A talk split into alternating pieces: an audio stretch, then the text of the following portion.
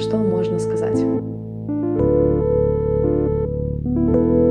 Абсолютно не понимаю, что. Короче, все. Две секунды, раз-два набросала тезисов, и все пошло-поехало. Всем привет, я Саша, а тема сегодняшнего выпуска — ментальное расстройство как ресурс. Ну, правда, скорее всего, я изменю название выпуска, но пока пусть будет так. Мы пообщаемся с тем, кто своим примером показывает, как можно направить прыг-скокнутость в созидательное русло, творчество и нескончаемый поток активной деятельности. Саша Готфрид — креатор, пиарщик, художник, основатель собственного продакшна и музыкального шоу «Будь другом». У Саши пограничное расстройство личности, которое он сам называет безграничным, и это максимально клево. Саша, привет! Привет! Говоря о тебе, вообще невозможно не улыбаться. Я надеюсь, что твои флюиды неизбежно будут передаваться даже через наушники вообще всем-всем людям. И скажу честно, ты — это просто такой новогодний подарочек для всего ментального комьюнити. Я так покраснел, так приятно, спасибо большое, спасибо. Ты тоже, я, я вообще, я очень люблю а, вот песчанок, как я говорил, ну то есть я свою стадию, вот эту вот, когда я в полном ресурсе, когда я такой весь активный, называю то, что я в режиме песчанки. Ну то есть друзья мои, какие-то окружения, они все это понимают, и я смотрю на тебя, и ты на самом деле тоже такой, это очень круто, это очень приятно. Почему да вообще, надо песчанка? радоваться. Песчанка, блин, у меня были такие зверьки, песчанки.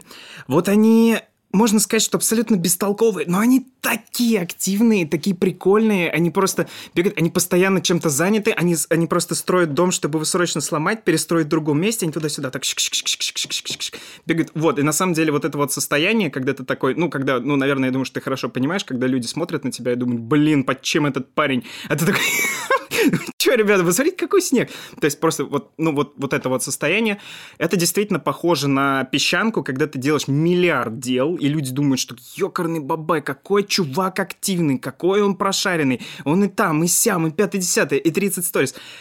А если тебя прет, просто прет, и ты должен что-то, что-то, что-то, что-то, что-то вот с этим делать, и далеко не всегда это полезные вещи. Знаешь, сначала я подумала, что это сомнительный комплимент, потому что песчанка, ну, она такая бестолковая. Не, не, просто... Что ну, Саш, ты песчанка. Ну, ты видел, ну, ты видел этих грызу, грызунов, у них там мозг такой вот небольшой, но они очень добрые, они прям очень красивые. У меня, не знаю, это, я, они умерли уже давно, но мне очень до сих пор грустно то, что они умерли. Они я вот сейчас open call, да, они, они пять лет мне проводят, я сейчас провожу open call, просто потому что я очень люблю песчанок, и я хочу, чтобы все люди нарисовали мне песчанок, и я вот так их увековечиваю, а потом я чего-нибудь сделаю с этими рисунками. Не знаю. И, кстати, преподаю в дизайнерском колледже и в институте, соответственно, у меня очень много студентов-творцов, я могу их попросить нарисовать тебе песчанок. Хочешь? Это супер будет, это будет супер. Мы точно их как-нибудь увековечим. Да, отлично. Э, для начала я хочу сказать, что вообще перечисление всех твоих проектов, э, всех твоих сфер деятельности может занять просто дичайшее огромное количество времени, и, безусловно, это впечатляет, потому что обычно еще больше времени людям требуется вообще на нормальное функционирование с каким-либо расстройством. Ну вот, поэтому, мне кажется, ты пример сверхудачного кейса человека, которым с расстрой... который с расстройством не просто живет, а живет насыщенную, полную жизнь. Я понимаю, что дерьма тоже хватало и наверняка хватает, но в целом вот этот позитивный вайб, который есть в тебе, это яркий показатель того, что жизнь продолжается, бьет ключом, и это очень круто ну, вау-эффект. И, конечно, моя маниакальная фаза даже иногда тебе завидует. То есть я внутренне сокрушаюсь, что типа так. Это лучший комплимент, который я слышал. Твоя маниакалка круче моей маниакалки. Да, да, реально, просто меряемся продуктивностью. Но это действительно меня особенно впечатляет, э, потому что обычно я привыкла, что так говорят обо мне просто конкуренция в ментальной среде, но абсолютно здоровая, искренняя. В общем, вау-эффект. И вот расскажи, пожалуйста, а, ты в одном из а, своих текстов, и мне кажется, даже в одном из каких-то подкастов, может быть, ты признавался, что сам себя видишь только через отношение других людей к себе – но при этом ты достаточно метко определился с каким-то самопроявлением, с самопрезентацией, со сферой, с нишей, можно до бесконечности продолжать, хотя у людей с ПРЛ обычно с, этим возникают некие трудности, то есть с самоидентификацией и вообще соотношением себя с какой-то конкретной социальной группой или профессиональной нишей. Так вот, Поделись, пожалуйста, как тебе удалось найти себя и насколько тебе комфортно сейчас, или, может быть, ты еще находишься в поиске? А, хороший вопрос. Сейчас я подумаю, как это правильно развернуть. На самом деле, если говорить про э, мое ментальное состояние сегодня, то, конечно, наверное, нужно сказать, что это очень близко к ремиссии. Это была огромная, дорогостоящая, в том числе тяжелая, болезненная работа, которую я всеми силами пытался не заканчивать, долбить, долбить, долбить, чтобы прийти вот к такому, а, как это есть сейчас. Что помогало в прошлом с этой самоидентификацией? На самом деле, как правило, это всегда был какой-то один или два проекта, которые мне позволяли через этот проект чувствовать себя нормально. Это и плюс, и минус. Вот возьмем на примере с галереей здесь на Таганке, в которой я работаю. Конечно, это, наверное, не очень хорошо будет все сказано. Сейчас я подумаю, можно ли это озвучить. Да на самом деле, вообще-то да, пофиг. А, давай этот, я просто опущу название галереи. Короче, мне всегда очень нравилось быть в слабом проекте каком-то. То есть это очень сильно препятствовало развитию моему карьерному росту. Условно, год-полтора-два назад я еще вообще, черт возьми, совершенно не понимал, почему так происходит. Например, был прикол. Я очень хотел в Яндекс. Ну вот просто условно Яндекс. Я такой думаю, блин, Яндекс, круто, круто, круто. Не помню, говорил я, рассказывал где-то, нет. И я такой думаю, так, я знаю, как туда попасть, надо сделать вот это, вот это, вот это, и я отдаю э, эту механику, как туда попасть своему бывшему, ну, своему другу, и он устраивается в Яндекс, а я нет. И точно так же, то есть я отправляю резюме в какое-то крутое место, и потом я не иду туда нафиг. То есть мне принципиально почему-то хотелось всегда оставаться вот в каких-то слабеньких проектах, какой-то слабой штуке, чтобы чувствовать себя очень нужным этому проекту, чтобы люди от меня зависели, чтобы поддерживать, по сути, вот эту вот свою больную штуковину. И я никогда не понимал, почему так. Это также проявлялось очень часто в том, что я, например, делать мог что-то бесплатно, либо за очень маленькие деньги. Я часто влезал в долги. И причем не так, как это бывает там при маниакале. Ты идешь там, но это тоже бывает у меня и бывало очень часто, когда ты просто а, звоню я, значит, Лизке не этот как-то. Лиза, привет, типа, давай вечером кофе попьем. Ты где? Ты в Москве? Ой, нет, я в Воронеже и ты э, берешь билет на самолет за 5 минут в Воронеж, летишь в Воронеж, чтобы вот встретиться. Короче говоря, вот такие вот штуки постоянно бывают. Это все сильно влияет на планирование. Но в первую очередь, да, вот основная проблема была в том, что ты просто не можешь продвигаться, потому что ты требуешь, чтобы была вот эта вот какая-то вот зависимость, чтобы ты постоянно вот это вот чувствовал, а находясь в чем-то чуть более значимом и большем, ты начинаешь проваливаться, теряешь себя и рассыпаешься вот так вот как-то вот, не знаю, понятно, я более-менее объяснил, знакомо ли это кому-то, но вот у меня вот такая вот ситуация, и я не мог понять, в чем проблема, собственно говоря. А в какой момент твоя жизнь изменилась? Ну вот сейчас ты достаточно органичен, мне кажется, ты кайфуешь и от своей работы, и при этом проекты твои достаточно масштабные. Но так или иначе, может быть, там где-то в узких кругах, но в целом все равно это, ну, ощутимо, они крутые, они клевые, классные. Вот как ты до этого пришел? Ну, хватит так улыбаться. Спасибо большое, это на самом деле правда. Очень приятно с проектами, как я к этому пришел.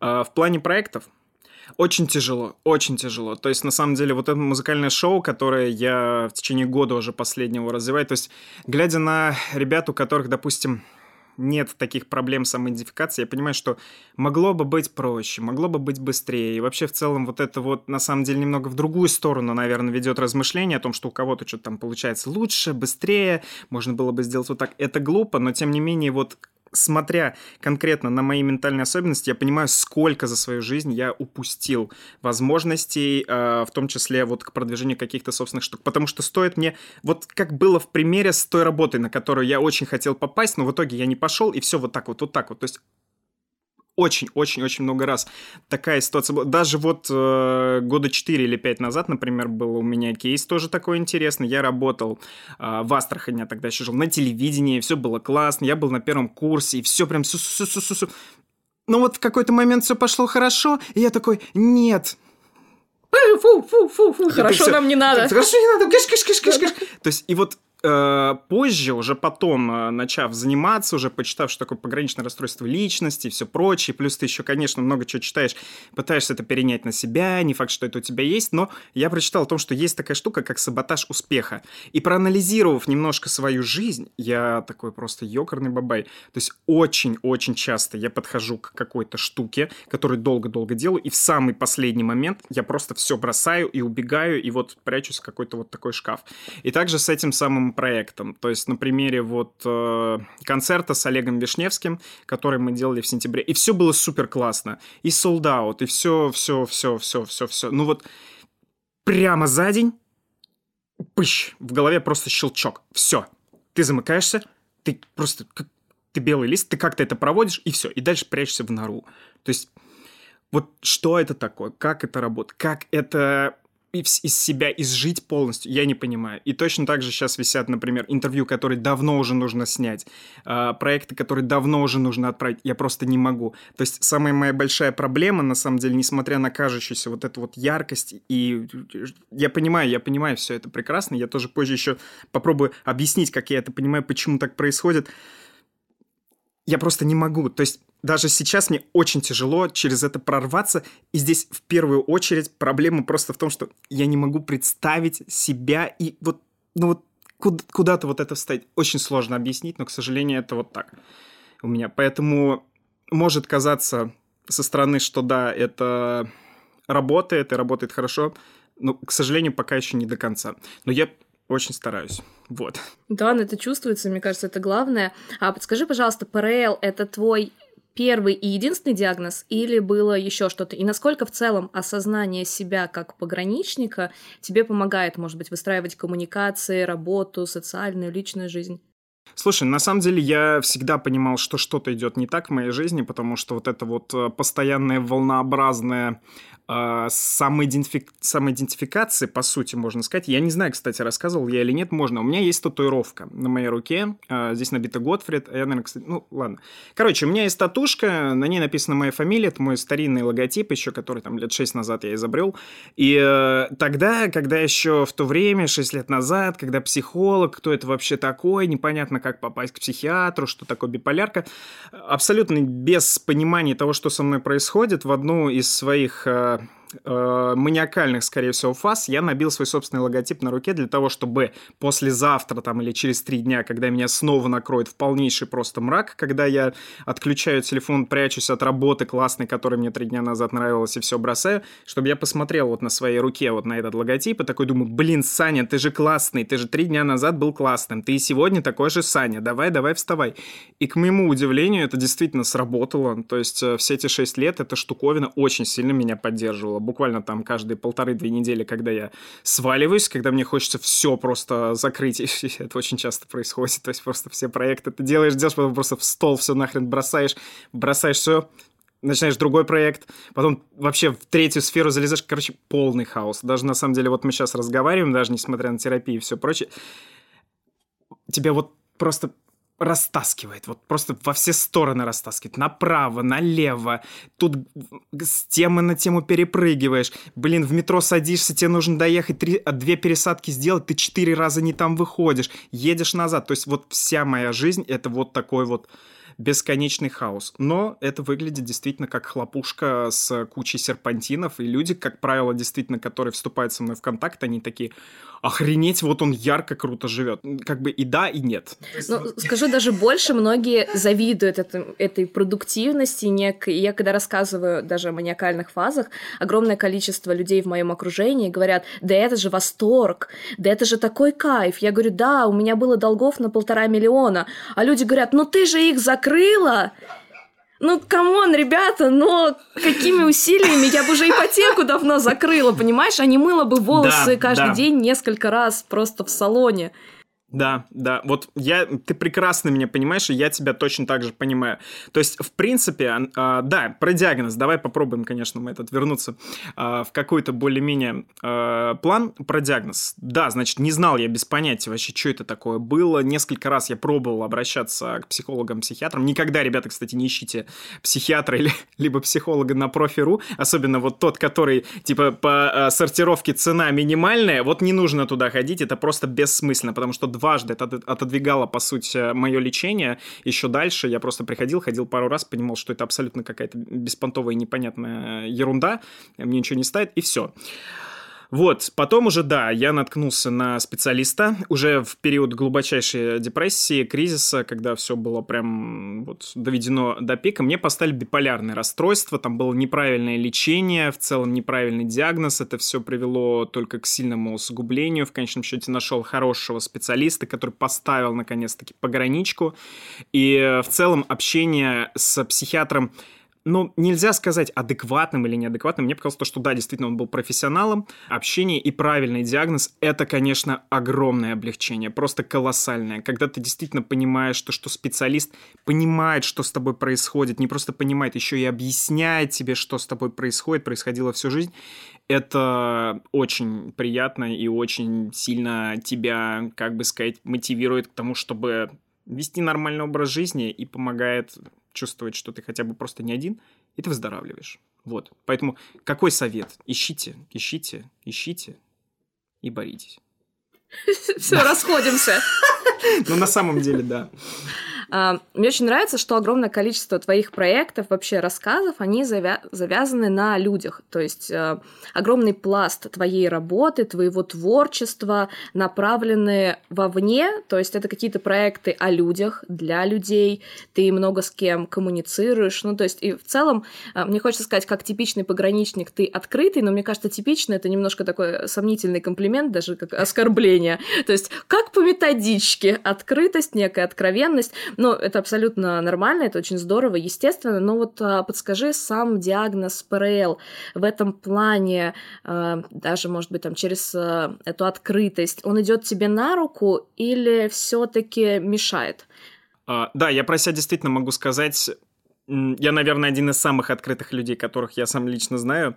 И, скорее всего, это связано как раз с трудностью вот этой самоидентификации при пограничке. Потому что мне как будто бы необходимо постоянно находиться с кем-то в контакте. То есть э, вот эта открытость даже в метро, даже в общественном транспорте, везде, везде, везде, мне просто необходимо постоянно вот эта вот какая-то связь. То есть сейчас уже, там, к концу 2022 года, мне норм стал находиться в одиночестве, без какой-то постоянной связи с людьми, все как бы, да, окей, адекватно. Хотя, знаешь, на самом деле, в прошлом я тоже, я, а я даже не знал, что у других людей не так. Я не знал, что другие люди, когда они в одиночестве находятся, они вот начинают боже мой, какой же, что же я такое? То есть я даже не знал, что других людей не так.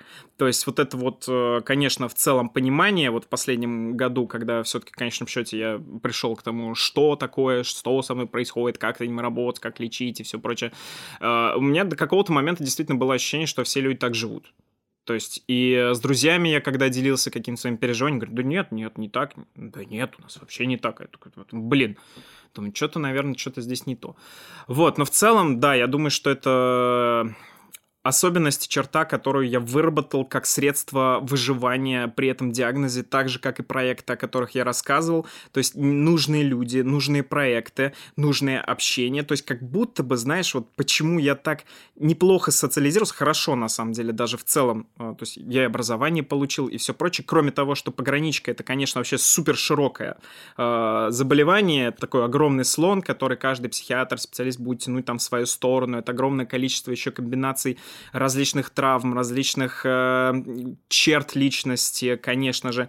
Но, тем не менее, да, как будто бы вот к 24-25 годам у меня выработался определенный паттерны поведения, эти паттерны были достаточно здоровыми, чтобы оставаться в социальной адаптации, достаточно хорошие, там было много приколов, конечно, в моей жизни, очень много всего неприятного, там, пока опустим, которые мне помогали сохранять нормальные уровень качества жизни. Вот. Я никогда не понимал, почему я, что я делаю на этом проекте за тысячу рублей, где какой-то бомж там в подвале что-то, какую-то крысу препарирует для того, чтобы дети учились э, зубы из этой крысы выставлять. Короче, короче, я просто не понимал, как я оказываюсь в таких проектах. Зачем? Что я там делаю? Почему? Я же могу деньги заработать, я же могу себя продвинуть, я же могу туда пойти. Почему я только что слил этот классный какую-то штуку? Почему я от этого человека убежал?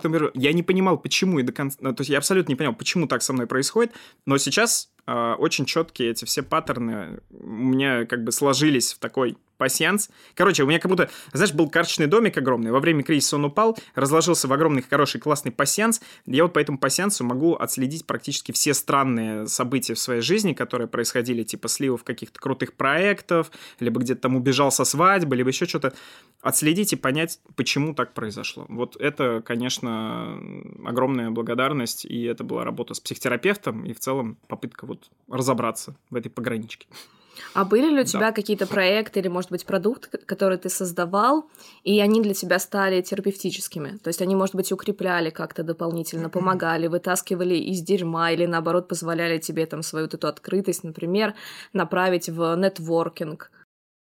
Ты знаешь, на самом деле вот э, проект музыкального шоу «Будь другом», который я сейчас запускаю, я тоже рефлексировал и думал, почему так, почему это так называется, почему такой концепт, почему, почему. И э, в итоге я пришел к выводу, что, скорее всего, это огромные проекции вот всех паттернов, всех э, своих особенностей, всего-всего-всего, что мне помогало справляться с этой пограничкой, с этим тяжелым реально очень, то есть очень-очень двоякая эта штука, и биполярка, и вообще все эффективные расстройства. Со стороны может казаться, что круто, на самом деле жизнь не сахар, жизнь не сахар. И я думаю, что ты сама это прекрасно понимаешь. Да, в общем, все это получилось как-то вот так вот собрать, сложить, сложить, сложить, и получилось музыкальное шоу «Будь другом», где все дружат, потому что мне просто необходима дружба, и я хочу это перенести, передать, и через это чувствовать вот какой-то вот этот вот баланс. Поэтому я думаю, что да, в конечном счете это этот проект. И плюс э, «Будь другом» — это музыкальное шоу, которое я запускаю, оно собрало, наконец-то, все вот эти вот 256 э, тысяч разных компетенций моих, в которых я развиваюсь, и причем я не э, с положительной окраски это говорю, 256 тысяч компетенций, потому что когда ты посреди ночи вдруг решаешь внезапно начать учить испанский язык, потому что тебе надо улететь куда-нибудь туда, это тоже не супер хорошо. И это мешает тебе становиться профессионалом настоящим в каких-то областях, а во всех областях ты профессионалом стать не сможешь. И плюс, если у тебя еще особенности вот эти вот эмоционального всего развития тебя еще постоянно загоняет то, что ты какую-то вещь бросил, что-то опять начал, здесь профит и не стал, здесь профит и тоже не стал, объединить это не получается, и в итоге у тебя просто вот миллион всяких вот этих вот цветных стеклышек, которые, да, как мы и сказали, делают твою жизнь заглядением для других, но сам ты среди этих стеклышек в полном хаосе, как вот внутри хлопушки, вот так вот туда-сюда. Вот, и будь другом, да, почти все, что я умею, у меня получается перенести в это шоу и использовать это продуктивно. А вот. у меня это в проект и прыг А тебя? Да, вот. Вот Тогда... для меня угу, этот проект расскажи. это просто а, объединение всех моих скиллов. Угу. Ну, то есть, по-хорошему, я вспоминаю, что я могла состояться там, там, там, у меня были публикации в крупных СМИ именитых, э, я общалась с известными людьми, я много где работала, в международных компаниях, я занималась пиаром, занималась маркетингом, но потом я сливалась, Особенно mm-hmm. в какие-нибудь oh. самые важные моменты. Например, какая-то супер крутая конференция, я понимаю, что для меня это возможности, это шансы, все новые горизонты. И в последний момент происходит слив. Причем не всегда красивый слив. Иногда это абсолютно внезапное выпадание, как по щелчку пальцев. То есть ты просто отказываешься от проекта. Ты придумываешь какие-то непонятные отговорки, и я не знаю, что это. То есть это может быть какая-то неуверенность, может быть нежелание идти вверх. И в какой-то момент мне это все надоело. То есть я себя пробовала в разных нишах. И я не могу сказать, что я везде э, была несостоятельной. Нет, понятное дело, что успехи так по чуть-чуть, но они какие-то, короче, успешные кейсы были, однако это все было не то. То есть мне хотелось найти какую-то сферу, какой-то проект, где я могу реализовать все, где я буду кайфовать, где я буду растворяться и чувствовать себя полноценной. То есть и для меня это вот проект э, о ментальных расстройствах прыг-скок. Я тебя понимаю просто на тысячу процентов. Вот абсолютно. Это очень круто, что ты нашла это дело. Я тоже очень рад, что я нашел это дело. Я думаю, что все будет супер круто, круто, круто, круто. Да, и это то, чем реально хочется заниматься. Ты вкладываешь в это огромное количество ресурсов и материальных, и эмоциональных, и умственных, но оно того стоит. И ты вот так вот маленькими шажочками идешь, идешь, и каждый этот шаг, он приносит э, какой-то невероятный вообще заряд вдохновения. И, угу. блин, ну, короче, это восторг.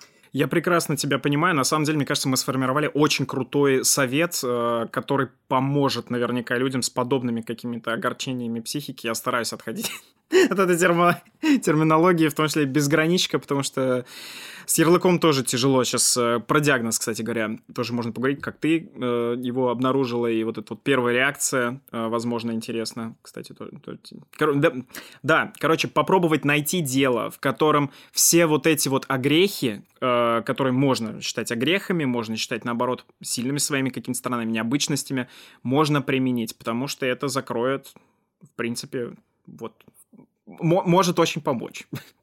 так сказать, да.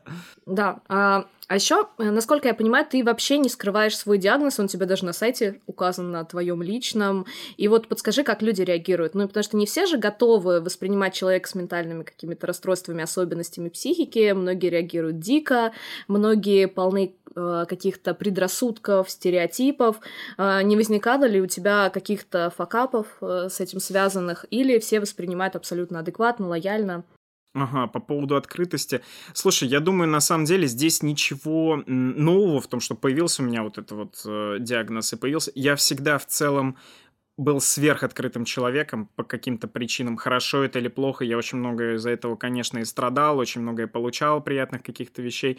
Также получилось и с депрессией, с погранички. То есть, когда я впал вот этот серьезнейший кризис свой зимний, э, даже страшно сейчас это вспоминать, а, я понял, что Инстаграм заземляет меня. То есть, сначала там 2, 3, 5 человек в близких друзьях, э, я поделился, что произошло, получил фидбэк, заземлился, стал чувствовать себя лучше, и потом я понял, а может быть, если начать это транслировать, кому-то это еще поможет, и я понял то, что это помогает реально людям, и вместе со мной вот в тот период, когда я преодолевал вот этот вот, э, эти полгода худшие свои, когда мне вообще надо было полежать где-нибудь, ну ладно, вылезли, вот, э, это помогает людям, и в целом такой, да ок, абсолютно нормальная, абсолютно нормальная реакция в основном, и, в общем-то, нет, особо это не мешает. И, наверное, а смысл скрывать? А? Вот, знаешь, на самом деле у меня даже бабушка в друзьях а, в Инстаграме... Ну, смотри, блин, сейчас. Как мне сказала одна моя знакомая, очень близкая подруга даже, можно сказать, Иринка, а, пограничка – это очень хороший фильтр. Так же, как и некоторые другие нас, наши особенности, которыми мы делимся с обществом. Это очень хороший фильтр на людей, которые отсеивают весь неадекватный контингент, так сказать, из твоей жизни. И э, если человек воспринимает это не совсем адекватно, и если ты чувствуешь сразу какой-то негатив с его стороны, то однозначно он тебя не будет воспринимать, и ты не сможешь с ним взаимодействовать и работать, даже если ты ему не будешь говорить о своем диагнозе. Потому что особенности, они все равно остаются. Вот, в частности, например, если выстраивание происходит каких-то романтических отношений с кем-то, то, конечно, это, наверное, первая или вторая вещь, которую я говорю. Привет, у меня есть ментальные особенности, я вот такой. Если ты готов продолжить общение, давай продолжим. Но должен тебя предупредить, что вот-вот такая, такая, такая штука. И потом мы уже начинаем общаться. То есть также и с ребятами. На самом деле это, наоборот, даже упрощает очень сильно все. Объясню почему. Потому что Ой, сложно со мной, я понимаю, что сложно. И друзьям со мной сложно, и людям, с которыми я впервые знакомлюсь, общаюсь сложно, и коллегам тяжело. Потому что люди могут начать шарахаться.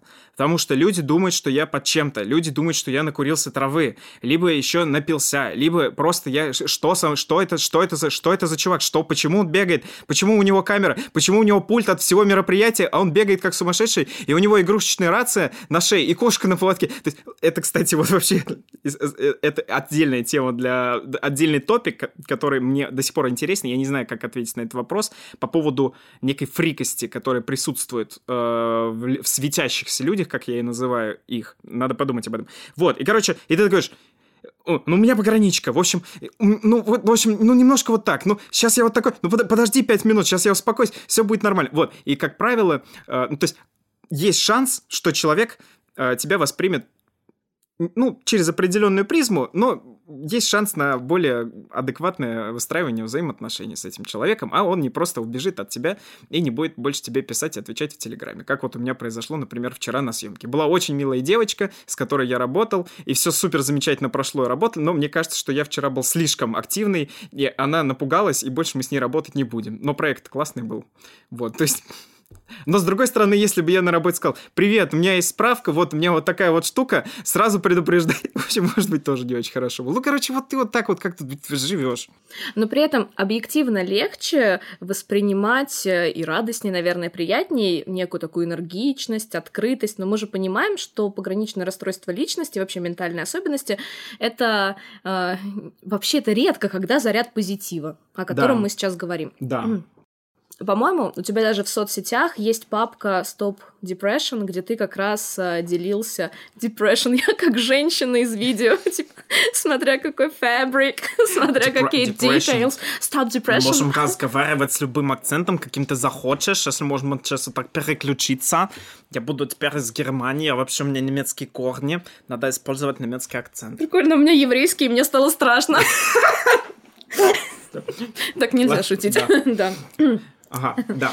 А, так вот, почему вообще шутим, хотя мы пытаемся поговорить о депрессии? Ну ладно, в общем, а, а, естественно, депрессивные эпизоды у тебя были, и давай, наверное, мы как раз к ним постараемся перейти, как ты их переживал, что они а, собой представляли, и вообще как это, что это, как справлялся, как вывозил. Депрессивные эпизоды были. Конечно, то есть э, у нас у тебя биполярное расстройство, у меня пограничное расстройство личности. В целом, э, как бы чего ни называть, все равно все люди разные, все расстройства тоже разные. Все это настолько вот где-то вот оно все вот, вот очень-очень сильно раскидано по полкам. Да, конечно, я пока в метро ехал, по эскалатору поднимался, что-то произошло, я такой, блин, труба, и у тебя лезет какая-то суицидальная хрень в бошку, и ты пытаешься с нее перестроиться.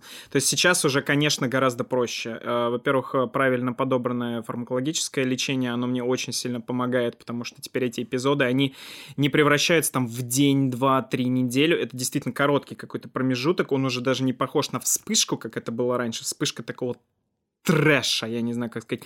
Просто в один миг, миг, вот как этот депрессивный эпизод у меня всегда происходил и происходит. Это похоже на какой-то прекрасный мыльный пузырь. Он весь разноцветный. Здесь у тебя куча каких-то классных проектов. Тут у тебя, значит, ты это изучаешь, тут то, тут лампочки, тут все светится. И то есть вся жизнь вот как такой мыльный пузырь. Но проблема в том, что он периодически лопается. И не просто периодически, а очень часто и очень больно. И все это лопается, и все это кажется абсолютно черной пустотой. Ты падаешь на дно, потом снова этот пузырь надуваешь, опять становится все классным, красивым, тем не менее это все хвост, потом просто снова лопается. То есть это вот такая вот метафора, ну да. А если э, реально говорить, да все, что только возможно делать в депрессивных эпизодах, чтобы из них выйти, я делал. Абсолютно все. То есть вот последний пример э, мой, когда уже вроде бы казалось бы кризис позади, и психотерапия, и все-все-все. Я, и ты выходишь на какие-то новые ступени там в развитии в профессиональном, и проект развивается, и я понимаю, что нет, нет, нет, стоп, и этот пузырь снова лопается. И я уже думал, что я в ремиссии, я уже думал, что все хорошо.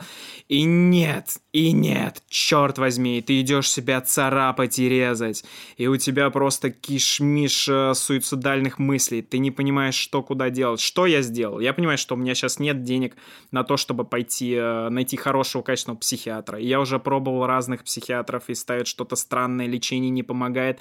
Я просто нашел лучшего из возможных психиатров, который мне мог подойти и через огромную силу, сидя со слезами на глазах, рядом со мной был друг, я говорю, помоги мне, пожалуйста, это сделать, я должен это сделать. Я просто через 35 сил написал ему, пожалуйста, помогите мне. Я Саша, я делаю вот это, вот это. Скинул ему какие-то проекты, ему, видимо, понравилось, и он мне начал помогать. Вот, и дальше как бы выровнялась более-менее ситуация с деньгами и все прочее, но и это меня спасло. То есть дел, спасение утопающих – дело рук самих утопающих. И вот за что я действительно горжусь собой, никогда не сомневаюсь, а я в себе очень сильно сомневаюсь, абсолютно просто 100% времени, поэтому я и на какие-то положительные вещи реагирую всегда, я просто проваливаюсь и хочется залезть в нору и, да, работаем с этим, работаем с этим. Вот, это э, действительно, я не знаю, что это. Наверное, это не пограничка, это темперамент, либо еще какая-то черта, еще откуда-то. Но вот этот вот оптимизм, какой-то вот огонек, который горит, горит, горит, горит, поджигает, и находишь какие-то пути для того, чтобы из этого выходить. А так, что, у меня даже было животное эмоциональной поддержки, и э, просто, просто нужно хотеть быть счастливым. Вот где-то вот в этом лежит на самом деле. Вообще, у тебя достаточно жесткий травмирующий бэкграунд все же. Ну, то есть э, это и self-harm, по-моему, ты где-то рассказывал про прокусывание пальцев, это что до сих пор этим занимаешься, да, я уже обратила внимание. Вот, э, это... И сейчас очень хочу аккуратно затронуть эту тему. Это и совращение в детстве. Я хочу подчеркнуть, что это по принуждению. Ну, то есть это безусловный травмирующий, разрушительный опыт. А, скажи, пожалуйста, как тебе кажется? Ну, разумеется, он повлиял на твое ментальное состояние, но насколько это было ярко неуместное слово. Вообще здесь очень трудно, да, когда тяжелая тема, очень трудно подбирать какие-то корректные слова. Ну, простой вот. в этом отношении, можешь прямо в лоб все.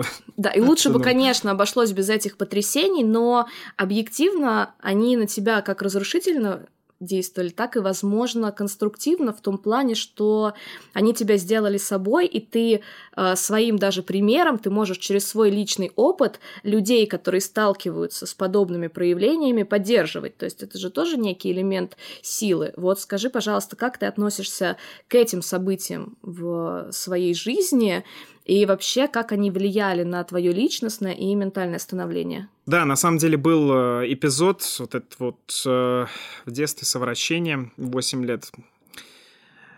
Трудно сказать. Сейчас я подумаю, соображу. Позитивные, позитивные.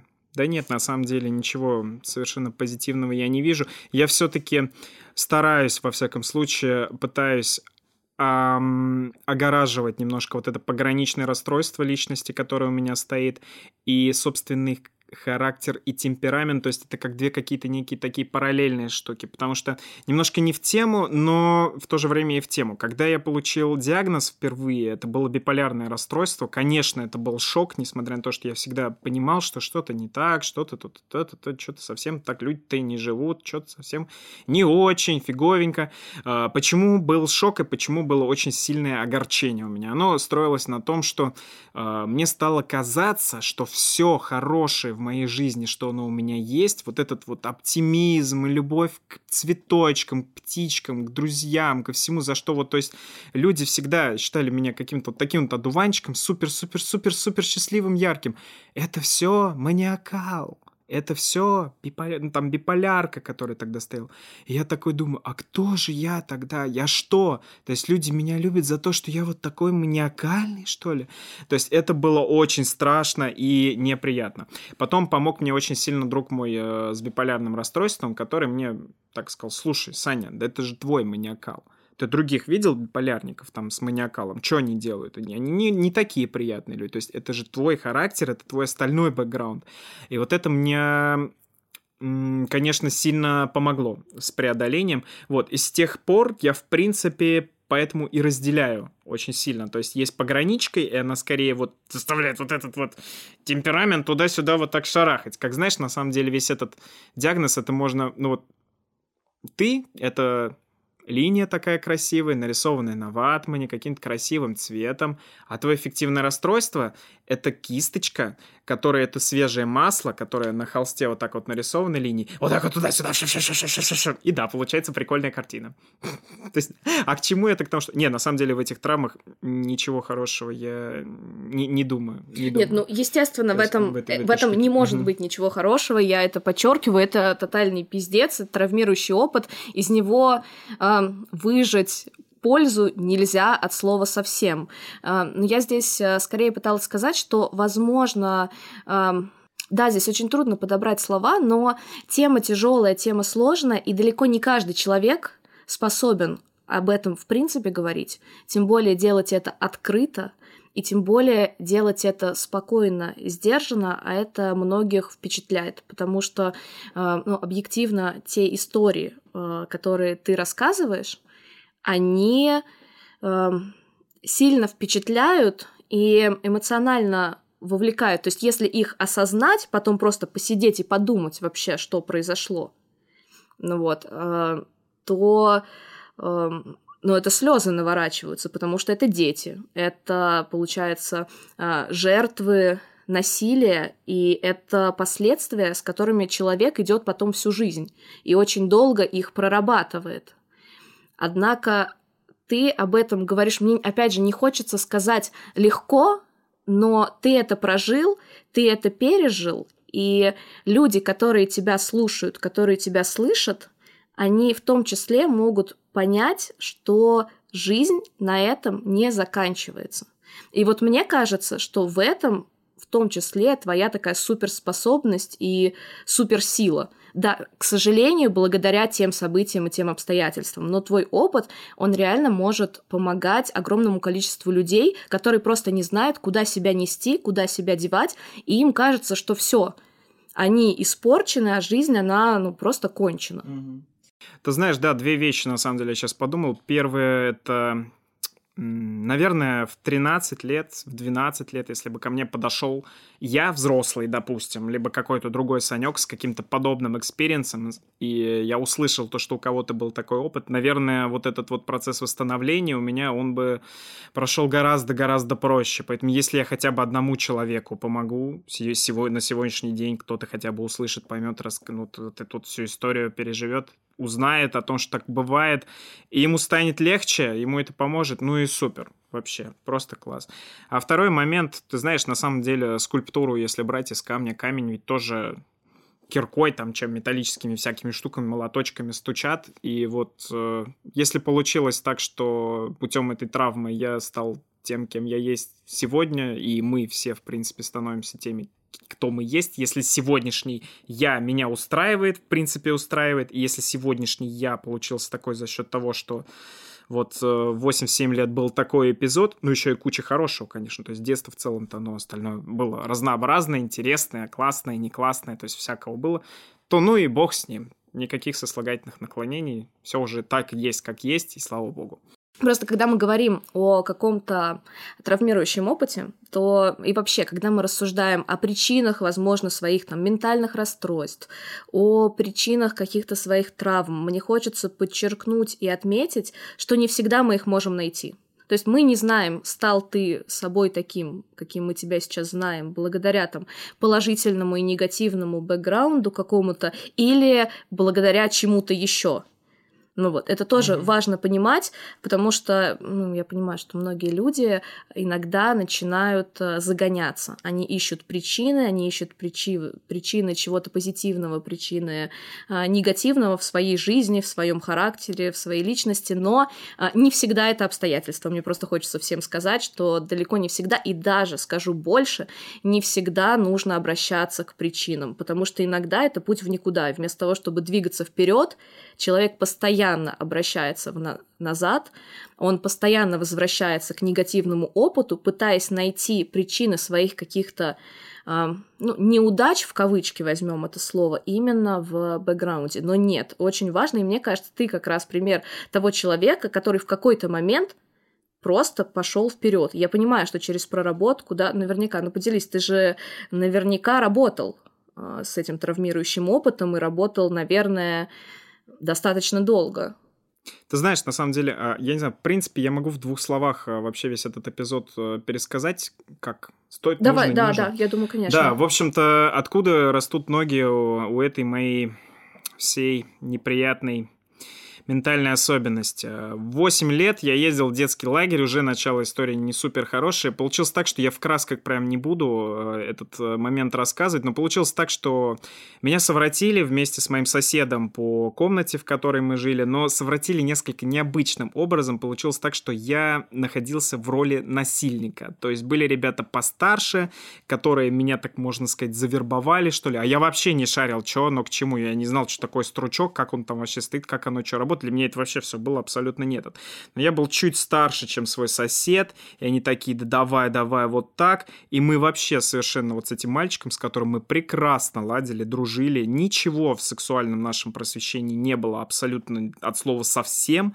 И мы такие, да, да, да, ГКК, и тут он уже стоит, значит, у меня перед коленями, и вот что-то вроде как-то весело, и он смеется, и я смеюсь, и ребята ржут, те, которые были старше, и потом что-то как-то уже доходит, то, что что-то происходит совсем неприятное, нехорошее, и он начинает плакать, и я тоже начинаю плакать, и потом это все палит другой чувак, который приходит, третий наш сосед, и даже сейчас уже эта история кажется просто космическим трэшем, когда я сейчас про нее вспоминаю, учитывая, что мне было там 7-8 лет, и потом все это скрывается, и потом на моих глазах мама вот этого мальчика, который стоял у меня перед коленями, когда мы не понимали, что происходит, на моих глазах в душе, в кровь просто, в щемину расхерачивает мальчика, который пришел э, вот это все дело с нами совершать в комнату, бежит на меня, этот мальчик, который оказался в роли жертвы, а я насильника, хотя мы по факту были две жертвы. То есть, понимаете, надеюсь, выстраивается эта цепочка. Она бежит на меня с крикой «Сука, я тебя убью!» И, все, и, и лужа еще крови. И этот мальчик, Саша, назовем, бежит, останавливает. Мать говорит, мама, Сашу не трогай. Боже, и следующие годы после этого всего, когда тебя выгоняют из лагеря, когда с тобой не говорят родители, когда мать почему-то плачет, это просто ужас. Я сейчас, конечно, вспоминаю, и, конечно, ребенок это просто это невозможно было пережить. То есть это, я не мог это переварить. Я не понимал, что произошло. Это жутчайшее, страшное чувство вины, которое вот до, наверное, лет ну, 14-13 оно со мной было постоянно. Постоянные молитвы каждый божий день я ложился в кровать и читал «Отче наш», другие «О благоверный», там, даже сейчас мне просто триггеры, это все страшно. Каждую ночь по 9 раз я читал молитвы. В воскресенье я их читал 33 раза. Каждый день я бил себя по щекам. То есть вот эта вся мастурбация и все прочее, это и так довольно сложно для детей, потому что у нас нет сексуального воспитания, а у меня оно все ассоциировалось с этим эпизодом, и я не понимал до конца, что тогда произошло. Я просто думал, что я уже ужасный, кошмарный, страшный просто насильник. А, куча различных э, как это называется, я забыл, не атрибуты, блин, я забыл, как это, ритуалы, то есть огромное количество ритуалов, оно со мной до сих пор, 25 лет мне, то есть тьфу-тьфу-тьфу, стучу по дереву, вот вчера я засыпал в кровати, и моя девушка, я не, кстати, блядь, я даже не знаю сейчас, что. Ладно. Э, постоянно, да, с друзьями, когда я нахожусь, либо где-то, если я с кем-то сплю, все пытаются остановить мою руку, потому что 25 лет мне прошло уже 10, сколько, 16 лет, каждый день по 150 раз в день я вот так вот постукиваю по дереву, потому что было тьфу-тьфу-тьфу, мама умрет из-за того, что я грешник, ужасный, кошмарный, страшный, невероятный пидорас, тьфу-тьфу-тьфу, стучишь. Вот. Ну, то есть вот отсюда, скорее всего, и пошла вот эта вот пограничка. Пережил ли я этот эпизод?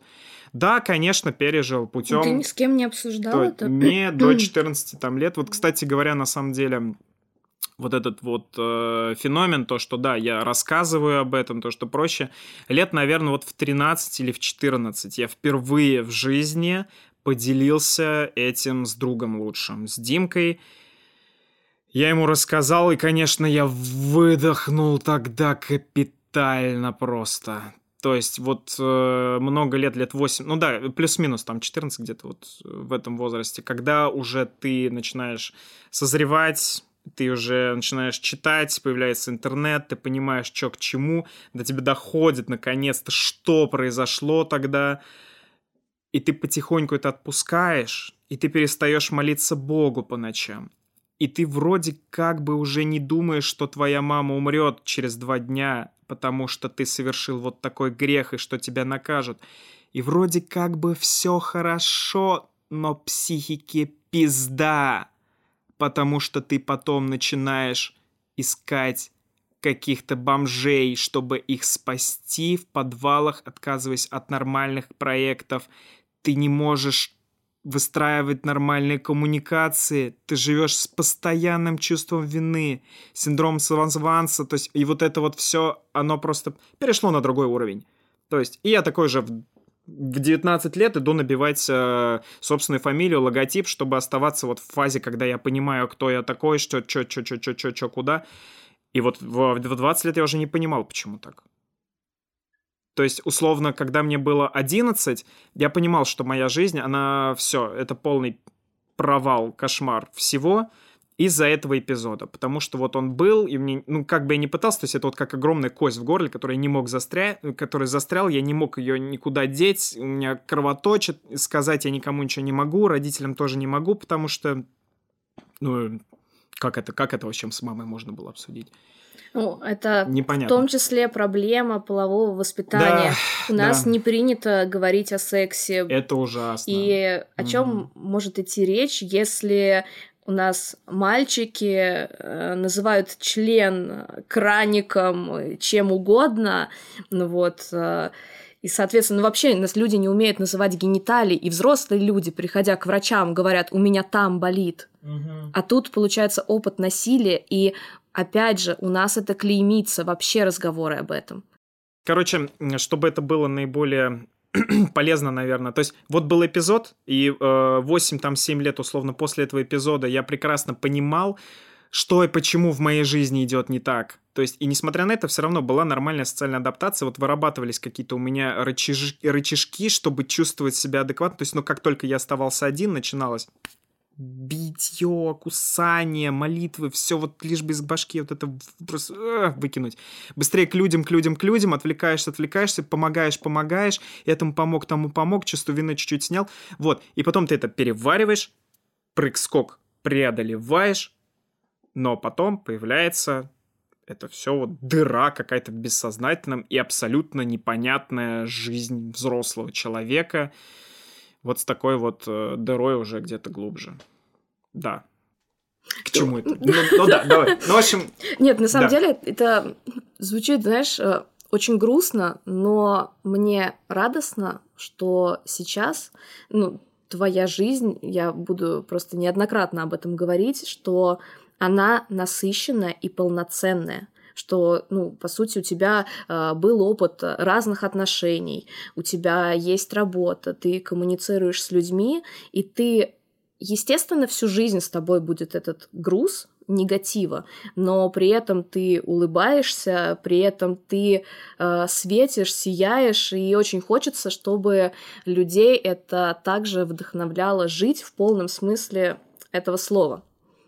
Спасибо, Сашенька, большое. То же самое. Это не то, что как зеркало, но на самом деле видно вот, что от... некоторые люди просто вот эти вот светящиеся глаза, и я их увидел в тебе, когда тебя увидел еще первый раз, и вот ради такого стоит просто жить, бороться. И спасибо тебе большое за то, что ты делаешь. Я очень надеюсь, что наш подкаст поможет кому-нибудь, даже если один человек что-нибудь в нем увидит для себя э, такого, что ему поможет, это, это уже будет супер классно. Вообще надо всем друг дружке помогать, дружить, и тогда мы будем все живы, здоровы, и все будет хорошо. Да, это точно. И вообще обычно у меня с гостями в конце короткий блиц, но тебе я хочу задать, а, знаешь, такой один единственный вопрос. Ну, то есть блиц обычно блиц-опрос, это, соответственно, а, вопрос, короткий ответ, где нужно комментарии. Ну вот я долго думала, какие вопросы составить тебе, и решила оставить один единственный вопрос, и он будет... а, как бы его назвать, он будет придурочным.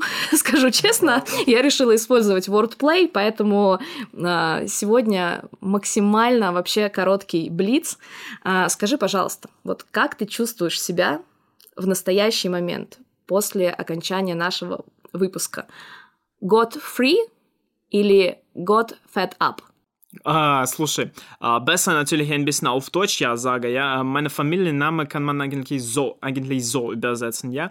Gottfried äh, heißt смиренный с Богом или повелитель мира. А, сейчас, вот эту штучку наверх заложишь. А, что ж, э, дорогие друзья, алфавиту с тибетского языка можно перевести двумя способами. Вот, на самом деле, фамилия очень много у меня заложено. То есть, э, пограничник чувствует себя либо повелителем мира, либо смиренным с Богом. Хрен знает к чему. Блин, ты переиграл меня в моем вордплее. Я думала, у меня такой гениальный вопрос, там я блесну Он абсолютно сейчас. гениальный, на самом деле, просто у меня фамилия немецкая, она реально, то есть, э, и, и ты прям вообще супер круто в точку попал, то, что действительно моя фамилия, она вот такая двойная. Да, с ним можно играть вообще Да, бесконечно. она, она двойная по переводу, и вот так же, как вот это вот странная, прекрасная, прекрасная и ужасная жизнь. Спасибо тебе огромное. И традиционно всем мира, любви и терапии. Пока. Да, друзья, боритесь за счастье. Е!